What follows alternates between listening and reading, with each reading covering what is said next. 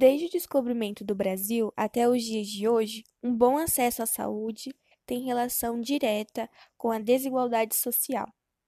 A partir do nível social do indivíduo, suas posses, status, poder aquisitivo e etc. Era decidido quem merecia ter um bom acesso à saúde.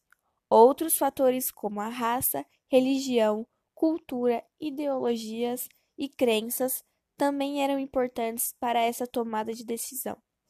Por mais que ao passar dos anos e com a evolução da sociedade isso tenha mudado em teoria, não é bem assim na prática. Somente em 1953 foi criado o Ministério da Saúde, uma verdadeira luz no fim do túnel para os mais pobres. Com a ditadura militar, o foco era investir em armamento e segurança do país, ou seja, mais uma vez a saúde foi deixada de lado. Em 1986, quando ocorreu a oitava Conferência Nacional de Saúde, foi empilhado os conceitos de saúde pública no Brasil e propostas mudanças baseadas no direito universal à saúde.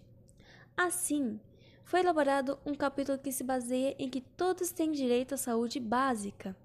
Somente a partir desse momento foi criado um sistema de saúde público e totalmente universal, o SUS Sistema Único de Saúde. Sua criação foi a partir da Constituição Federal Brasileira, com o objetivo de garantir a saúde gratuita e de qualidade para todos os cidadãos do país. Esse é um dos maiores sistemas de saúde pública no mundo, que oferece serviços completamente gratuitos.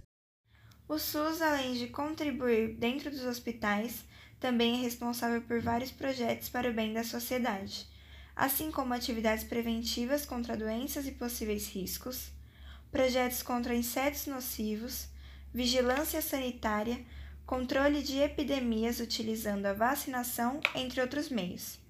Ainda assim, existem falhas no acesso à saúde em regiões mais pobres, mal administradas, comunidades, entre outras partes mais humildes e precárias do país. O Brasil pode ser considerado privilegiado em relação ao SUS mas mesmo com tantos benefícios, continua com muitos problemas na saúde pública, pois o bem-estar e a saúde está relacionada diretamente às condições financeiras. Além disso, boa parte do dinheiro que deveria ser investido na saúde, principalmente em estudos e pesquisas, acaba sendo usado para fins pessoais de pessoas que se dizem superiores, essas sendo as que prometeram um país melhor e sem corrupção essas são as mesmas que elegemos. Com essa corrupção, a má distribuição de verba para os hospitais, infraestrutura dos mesmos e de laboratórios de pesquisa aumenta a demanda de pessoas a serem atendidas e agrava a situação da saúde brasileira. Um exemplo de má distribuição de verba no país é a da região Nordeste, principalmente as partes mais carentes, que acabam sofrendo mais com essas adversidades. A questão da saúde pública é um problema não solucionado desde os tempos mais remotos, envolvendo principalmente a desigualdade social. Brasileiros lutaram e ainda lutam por um bom acesso à saúde pública, pois nenhum básico é fornecido pelo Estado para a maior parte da população. Contradizendo o que diz a Constituição da República Federativa do Brasil, a saúde é direito de todos e dever do Estado. Atualmente, no ano de 2020, o Brasil provou a sua falha com os brasileiros em relação à saúde e com a pandemia do Covid-19, que foi perceptível a dificuldade de tratar e controlar os casos da doença. Desde o governo do ex-presidente Temer, investimentos em relação à pesquisa e saúde e educação foram diminuídos. Com o atual governo de Jair Bolsonaro, houve um aumento enorme nesses cortes, influenciando diretamente no crescimento de casos e mortes do Covid-19.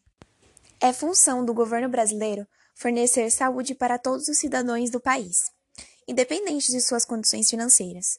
Raça, cultura, ideologia, crença, ninguém é superior a ninguém. Todos merecem e devem ter acesso à qualidade de vida.